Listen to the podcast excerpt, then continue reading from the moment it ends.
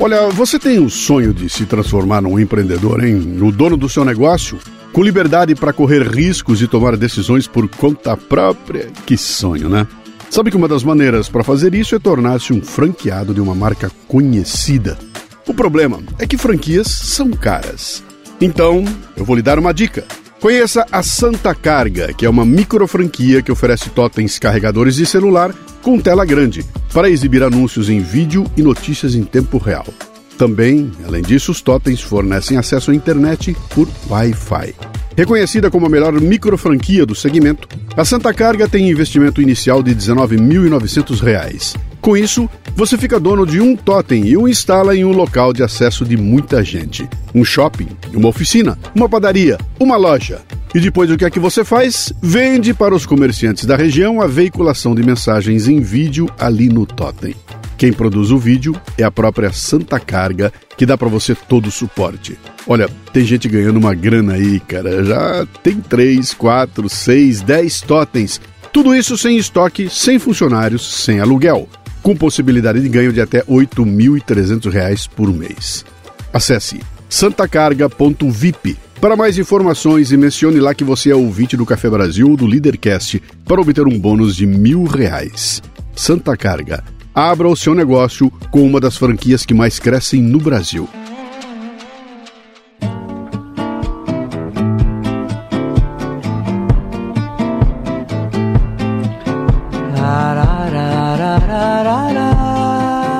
Comunicação é uma parte essencial de nossas vidas e desempenha um papel crucial em nossos relacionamentos e interações. Mas muitas vezes assumimos que o que dizemos é entendido exatamente como dissemos por quem nos ouve. No episódio de hoje, destacaremos as nuances da comunicação e ofereceremos dicas importantes sobre como a mensagem enviada nem sempre é a mesma que a mensagem recebida. Bom dia, boa tarde, boa noite. Você está no Café Brasil eu sou Luciano Pires. Posso entrar? Olha, já vai começar o programa. Não, não quero ser um bocodó. Bem, aqui devia entrar um comentário do ouvinte, mas eu vou fazer diferente para anunciar uma mudança. Olha só. Na semana passada, lançamos a livrariacafebrasil.com.br, a nossa livraria digital que contém mais de 15 mil títulos de livros para explodir sua cabeça. E então, a partir de agora, o comentário do ouvinte será patrocinado pela nossa livraria e funcionará assim. O ouvinte que tiver um comentário escolhido e publicado aqui ganhará um livro da Livraria Café Brasil. Será um livro por semana, enviado pelo correio, como um agradecimento a quem nos ajuda a fazer este programa. Que tal, hein? E o primeiro ganhador é o baiano Eric Barros. Olá, Luciano. Bom dia, boa tarde, boa noite. Tudo bem? É, eu me chamo Eric e depois de ouvir o podcast 882, o Público Decente, e escutar o depoimento do colega lá de Iralmada, de Resende, eu me senti na obrigação de gravar esse áudio aqui, meio que como pedido de desculpas, né? Por não ter assinado o Café Brasil prontamente, quando os planos para assinantes começaram, né? Eu já te sigo já há um bom tempo, né? Uns 10 anos. É, creio eu que eu fui apresentado ao Café Brasil, né? Conheci o Café Brasil através de um amigo e desde então é, eu escuto os programas, né? Gosto muito do conteúdo do programa. É, eu não tenho nenhuma, nenhuma vocação com empreendedorismo, né? Eu sou servidor público e sou professor na rede particular de ensino. Mas eu gosto muito do conteúdo do programa, nas, nas discussões que o programa proporciona, né? É, eu confesso que já discordei N vezes, assim, ao ponto de me chatear mesmo mas a sua grande maioria, assim, 99% são conteúdos que eu aprecio bastante, né? Então, eu sou de Paulo Afonso, na Bahia, né? e saboreio esse cafezinho já há alguns anos, né? Então, agora mais feliz ainda porque é, faço parte da confraria e não pretendo sair. Então, é, Gostaria aqui de pedir desculpas e que agora eu sou mais um tijolinho que acredita no público decente, né? Que quer consumir conteúdo decente, como o que você nos proporciona com a sua dedicação, né? inspiradora, é, à frente do Café Brasil e com certeza a todos que fazem parte da sua equipe, tá? Então desejo sucesso a todos vocês e um grande abraço. Fica com Deus. Que legal, Eric. Muito obrigado, viu, por pular para o nosso barco. É mais um tijolinho, sim, na construção da nossa catedral. Olha, não tem nada que pedir desculpas, não, viu? Nós é que temos de agradecer. Muito obrigado. Você ganhou um livro, meu caro. E não é qualquer livro, não. Vamos te mandar o Como Destruir a Civilização Ocidental e Outras Ideias do Abismo Cultural, de Peter Griffith. Nesse livro, o autor questiona o que você pode fazer quando vê que o céu está caindo e que a sua cultura está escoando como água suja pelo ralo. Ele trata dos temas e agendas que estão pouco a pouco atacando os fundamentos da civilização ocidental. Cara, é um baita livro. Entre em contato conosco pelo WhatsApp 11 964 29 4746 com seus dados para envio do livro. Parabéns, meu caro, e muito obrigado, viu? Que tal, hein? Agora, além de comentar, você vai ganhar cultura. Aproveite o embalo e dê uma olhada na livrariacafebrasil.com.br. Então vamos lá. Se você vê valor no trabalho que a gente faz aqui no Café Brasil, torne-se um assinante. De quebra, cara, você ainda vai ganhar conteúdo extra no final do episódio aqui, que só vai para quem assina, né? Se você gosta de livros, então, compre nossos livros. É só acessar canalcafebrasil.com.br, escolher seu plano para assinar, ou então livrariacafebrasil.com.br para comprar o seu livro. Vai lá, cara. A gente espera.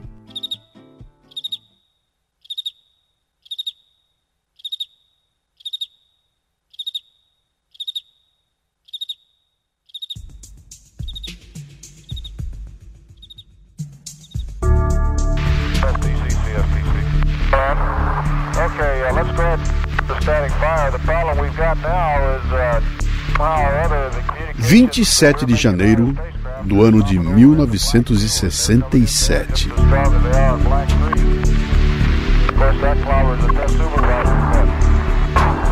Como parte do programa Apollo, que dois anos depois colocaria o homem na Lua, acontecia um teste de pré-lançamento da Apollo 1 Dentro do pequeno módulo de comando da nave, na plataforma de lançamento da NASA, no Centro Espacial Kennedy, na Flórida, os astronautas Virgil Gus Grissom, Edward White e Roger Chaffee executavam os procedimentos de testes.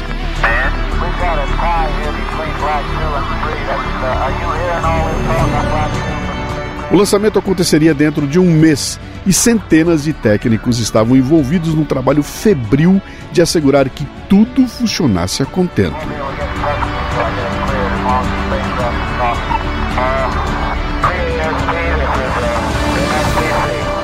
Durante o teste, a cápsula Apollo 1 estava preenchida com uma atmosfera de oxigênio puro que era considerado necessário para a respiração dos astronautas em órbita. O oxigênio puro embora essencial, tornou o ambiente dentro da cápsula altamente inflamável. Imagine só, três caras dentro de uma cápsula apertada, lacrada, num ambiente altamente inflamável. De repente, um curto-circuito acontece em algum lugar da cápsula. Rapidamente, chamas aparecem.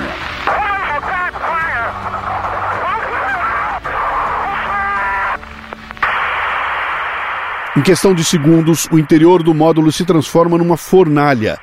Apesar da gravidade da situação, a resposta inicial à emergência foi lenta. Os controladores de terra demoraram a perceber a gravidade do incidente e a iniciar os procedimentos de evacuação da cápsula, que acabaram levando cinco minutos. Gus Grissom, Eddie White e Roger Chaffee morreram queimados, numa tragédia sem precedentes que marcou o início do projeto Apollo.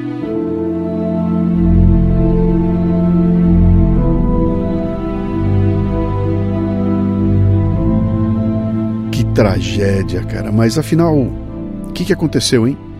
A comunicação dos três astronautas com as equipes de terra era essencial para obter assistência em caso de problemas.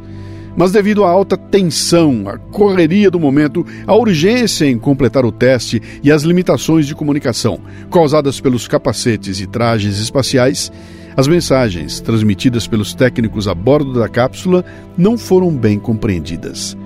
Eles relataram um odor de queimado e problemas elétricos, mas a informação não despertou atenção devida. Fios elétricos expostos e materiais inflamáveis no interior da cabine contribuíram para a rápida propagação das chamas. O desastre da Apollo 1 foi um evento trágico que chocou a NASA e levou a uma revisão completa dos procedimentos de segurança e comunicação. O que causou a tragédia foi essencialmente um problema de comunicação.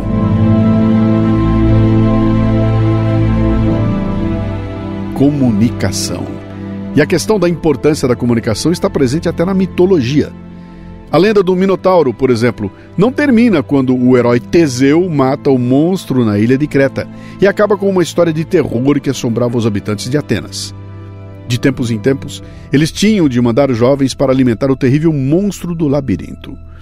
Teseu se infiltrou no grupo que seria devorado, encontrou o Minotauro, lutou com a criatura feroz e finalmente a derrotou. Mas na pressa para escapar de Creta e retornar a Atenas com sua vitória, Teseu cometeu um erro trágico. Ele havia combinado com seu pai, o rei Egeu, de hastear velas brancas no navio, indicando que ele estava vivo e tinha vencido o Minotauro. Mas Teseu se esqueceu e, em vez disso, deixou as velas negras no navio, o que indicava derrota. Quando o navio se aproximou da costa de Atenas, o rei Egeu, que estava esperando ansiosamente o retorno de seu filho, viu as velas negras e se desesperou. Ele presumiu que Teseu estava morto e que a missão tinha sido um fracasso. Desolado pela notícia, antes mesmo que o navio atracasse, Egeu se lançou ao mar, onde morreu. Desde então, aquele mar foi nomeado em sua homenagem como o Mar Egeu. Viu só? Egeu se matou por um erro de comunicação.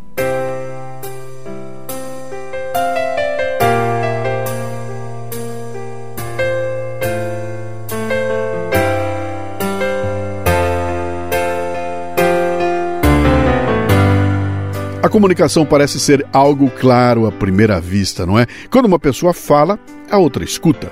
Depois disso, inverta os papéis e faça a mesma coisa novamente. Mas não se engane, há muito mais que isso na arte da comunicação. Os exemplos dramáticos com os quais eu comecei este episódio dão conta de problemas formais na comunicação, de falhas meio evidentes, falhas tecnológicas, falhas de percepção, mas e as falhas sutis, hein? Para começar, é difícil ter certeza de que as palavras que você diz refletem suas verdadeiras emoções e pensamentos. Isso requer franqueza e autoconsciência, qualidades que muitas pessoas ainda não desenvolveram ou perderam devido a nossas respostas automáticas nas conversas diárias. Além disso, para uma comunicação eficaz, é necessário garantir que sua experiência expressa com precisão seja compreendida corretamente pela pessoa com quem você está conversando. Muita gente apenas verifica se suas palavras fazem sentido, em vez de se esforçar para garantir que seja compreendido corretamente. Além do conteúdo da mensagem, bem como se o conteúdo é agradável ou não para o ouvinte, outros fatores, como tom, linguagem corporal, energia e intenção, devem ser levados em consideração na comunicação. Determinar quantas pessoas estão envolvidas em uma conversa é tão importante quanto a linguagem que você escolhe, a mensagem que você cria e transmite, o ambiente físico e energético com que o faz e a garantia de que a mensagem seja entendida corretamente. Embora pareça uma simples adição, pense nisso com cuidado. Duas pessoas não estão sozinhas quando conversam. Ambos apresentam o seu eu presente e deliberado bem como os aspectos que foram formados por seu condicionamento e experiência passadas, muitas vezes inconscientemente. Considere aí uma escolha sua recente. Veja se você consegue lembrar das mensagens diferentes e provavelmente díspares da parte que sabe quem você realmente é e onde você se encaixa no mundo e da parte que ainda está presa em pensamentos e padrões menos ideais de muito tempo atrás. Um conhecido meu, recentemente, enfrentou a decisão de aceitar um novo emprego em uma cidade diferente. Ele sempre se viu como uma pessoa aventureira e que gosta de explorar novos lugares, o que está alinhado com a parte dele que sabe quem ele realmente é. No entanto, quando era mais jovem, ele experimentou uma mudança semelhante que deu muito errado, resultando em dificuldades financeiras e isolamento. Essa experiência passada deixou uma marca em meu amigo e criou uma parte dele que ainda se prende a pensamentos e padrões de medo e preocupação. Ao considerar a oferta de emprego, ele percebeu uma luta interna entre essas duas partes de si mesmo. Uma parte dele estava entusiasmada com a ideia da aventura e crescimento pessoal, enquanto a outra parte estava preocupada com a possibilidade de repetir os erros do passado. Essas mensagens diferentes e díspares de sua psicologia interna criaram uma tensão emocional enquanto ele tomava sua decisão. Embora uma pessoa estivesse envolvida nessa conversa, duas entidades estavam conversando. Agora, adicione mais uma pessoa, o interlocutor do meu amigo, que também tem esses dois lados. Todo mundo tem. Pronto.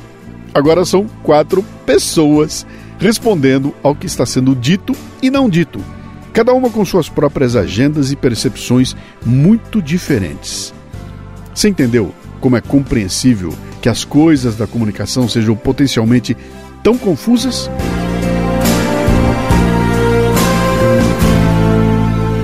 Olha, e dá para ficar ainda mais complexo. Imagine um cantor, um palestrante, um radialista, um podcaster, alguém que trabalha com a voz ou em qualquer trabalho artístico. Três energias lutam para se destacar nas áreas de atuação e aprendizado. A pessoa que está ali presente, sua coleção de dores, medos e experiência e a voz. Agora, coloque um anteparo, uma mídia entre essa pessoa e você. Um microfone, um telefone, um aplicativo de mensagens, uma rede social, um capacete. Você entende como as coisas da comunicação só se complicam? É, meu caro, comunicar-se não é fácil. I can't lie. No more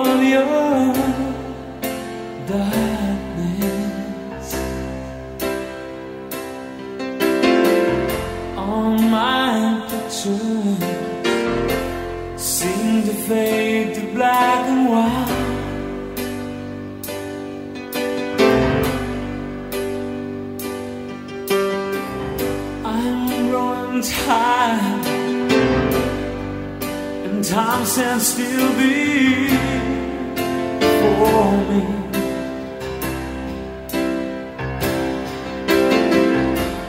Frozen here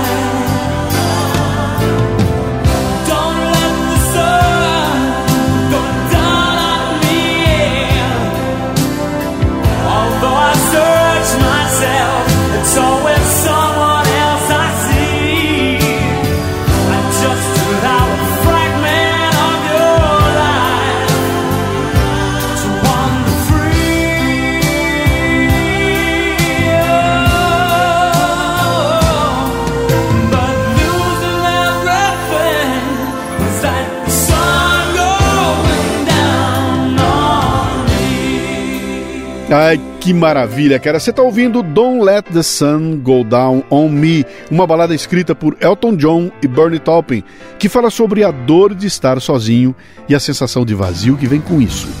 O próprio título da canção tem um significado profundo. O sol representa um dia ou uma era na vida de uma pessoa, enquanto a escuridão simboliza o fim dessa era.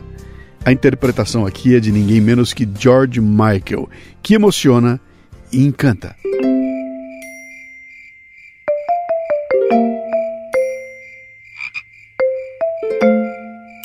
Vamos a um pouquinho de neurociência para entender como as pessoas interagem entre si. Os códigos simbólicos compartilhados no cérebro são a fonte de toda a comunicação. O pensamento nunca é transmitido diretamente entre indivíduos.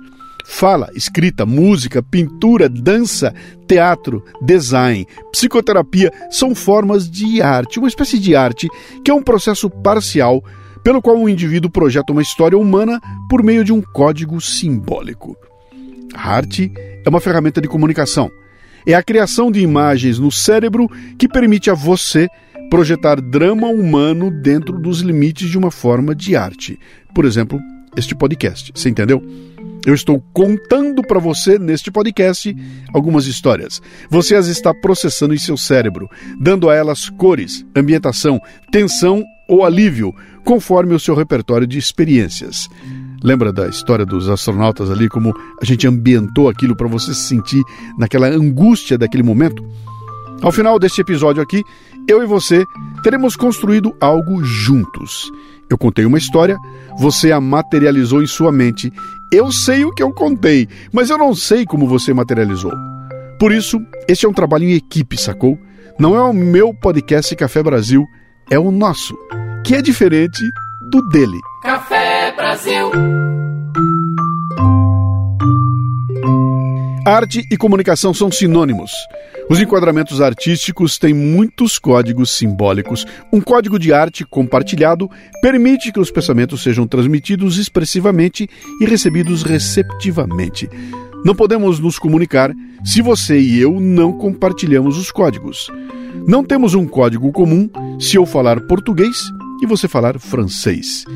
Imagine se eu tocar música e transmitir a comunicação emocional usando uma escala musical ocidental, tom inteiro, tom inteiro, meio tom, tom inteiro, tom inteiro, meio tom.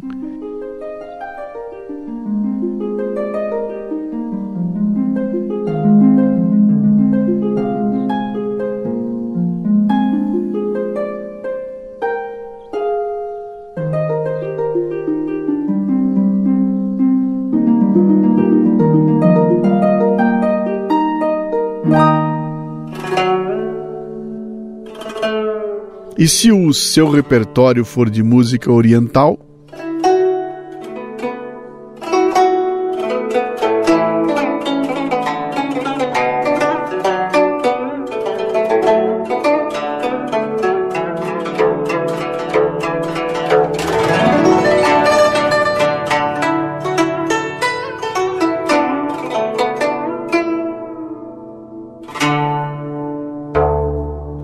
Ambos estamos falando por música, mas não teremos comunicação se as músicas forem de escalas diferentes. Isso dará um som de ruído ou de dissonância, e é exatamente assim com a comunicação. A narrativa humana é composta por pessoas que contam histórias. Isso inclui relacionamentos, solidão, atividade, pensamento e sentimentos.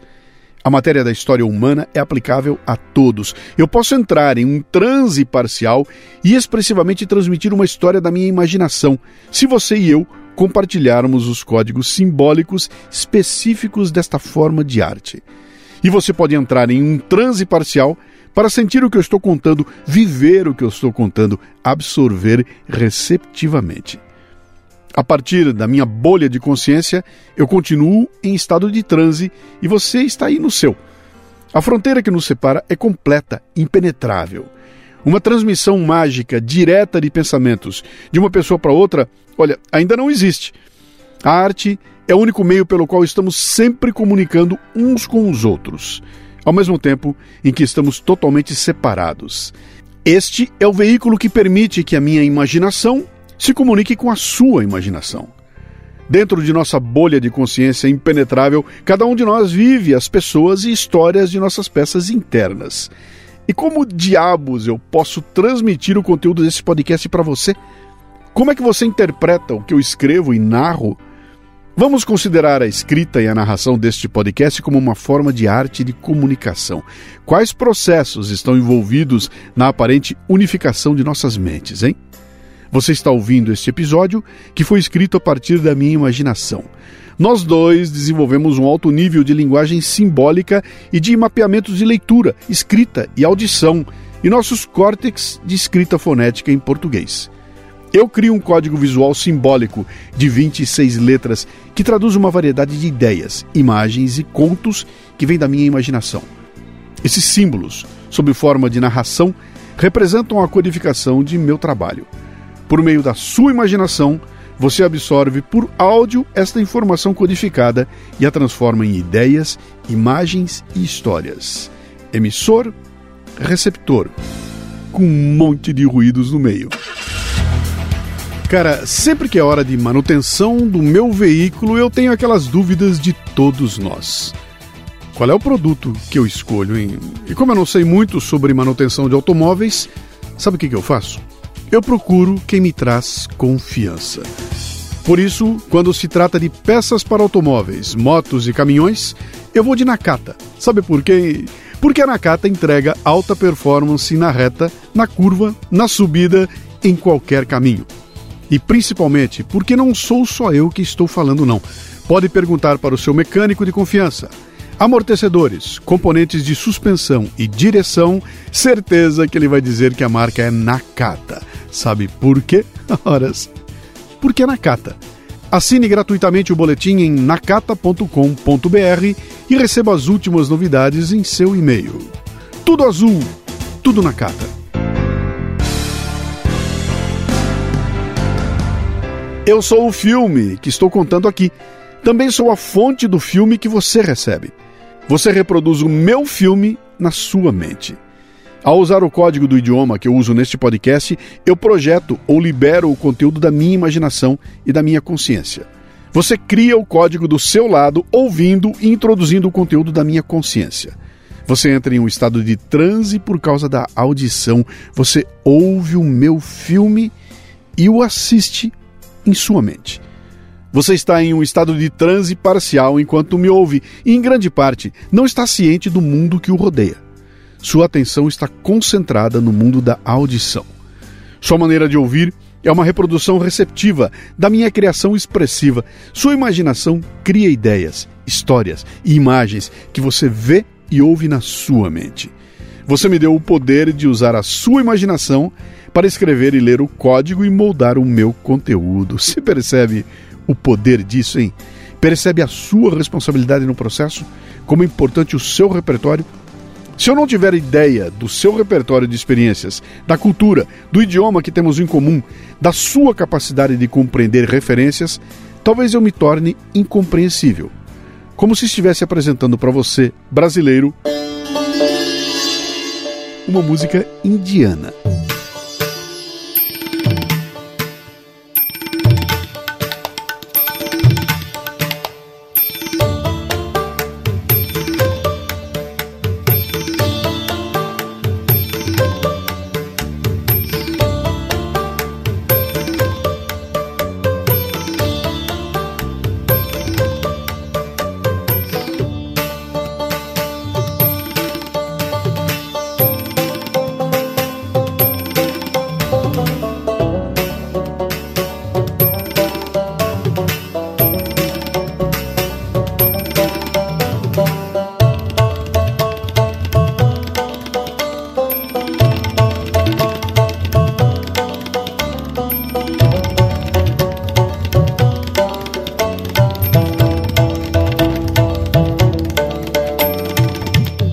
Cara.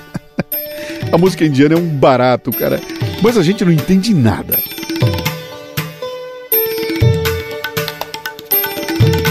Deixe-me tomar como exemplo a escrita ideograma das línguas asiáticas, que é muito diferente da escrita fonética das línguas europeias ou sul-americanas americanas.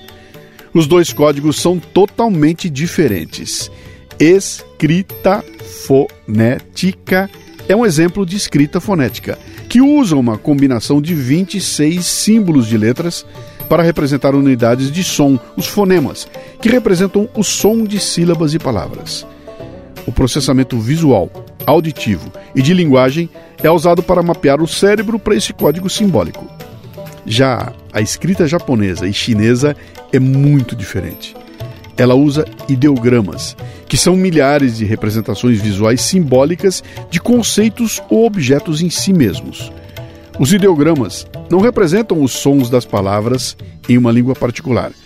Eles podem representar uma coisa ou uma ideia de forma visual sem usar linguagem ou som.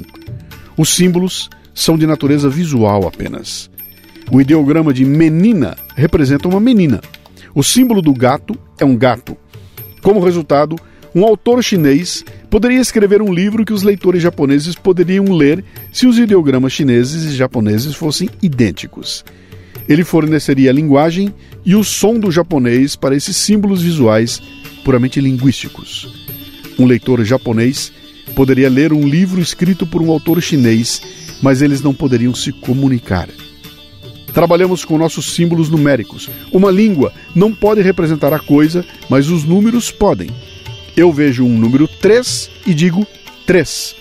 Um francês vê o número 3 e diz 3. Sacou? Ambos sabemos que é um 3, mas não podemos nos comunicar, pois o 3 dele não existe no meu repertório, e nem o meu 3 no repertório dele. Onde é que eu quero chegar então?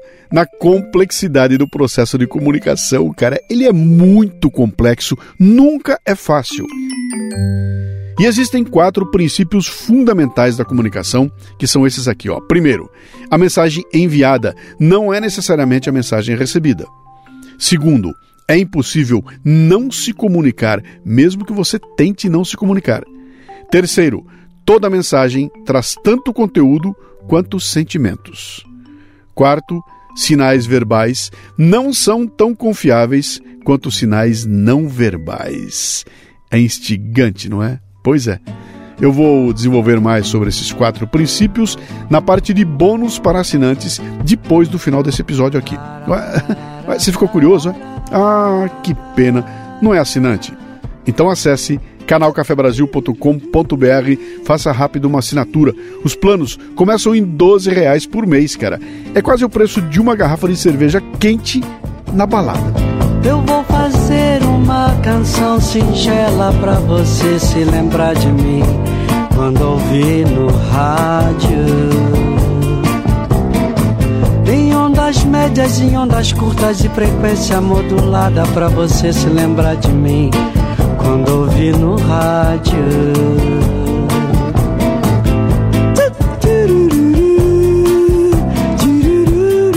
E assim então, ao som de Para Ouvir no Rádio, de e com o grande Jorge Benjor, que vamos saindo no embalo. Cara, como o Benjor é bom.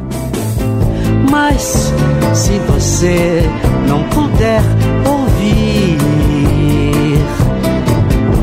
por falta de tempo ou por falta de rádio. Alguém há de passar cantando, assobiando perto de você. Mas se depois disso tudo você não conseguiu ouvir, porque não quis ou por algum problema,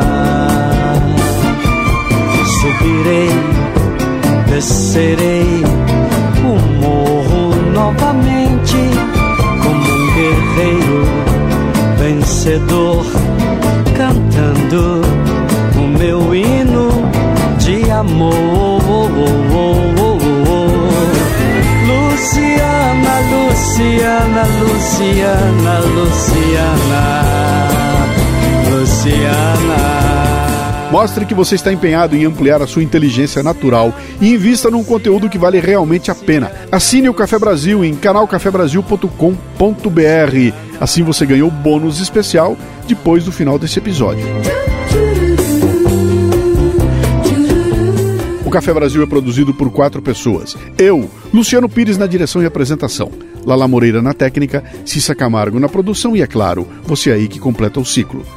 De onde veio este programa tem muito mais. Acesse canalcafebrasil.com.br, torne-se um assinante. E se você gosta do podcast, imagine só uma palestra ao vivo sobre comunicação, por exemplo. Olha, eu já tenho mais de 1.100 palestras no currículo. Conheça os temas que eu abordo em lucianopires.com.br. Mande um comentário de voz pelo WhatsApp no 11 964 294746. E também estamos no Telegram com o grupo Café Brasil. Lembre-se, mandando um comentário e a gente usando, agora você ganha um livro da livraria Café Brasil. Para terminar a parte gratuita deste episódio, já que os assinantes vão receber um bônus na sequência, uma frase da escritora Ana Sui. A gente escuta mal, compreende o que o outro não disse Entende o que a pessoa falou antes que ela termine de dizer. Interrompe o que o outro está dizendo para falar o que pensamos do que se supõe que ele dirá. Entender é grave.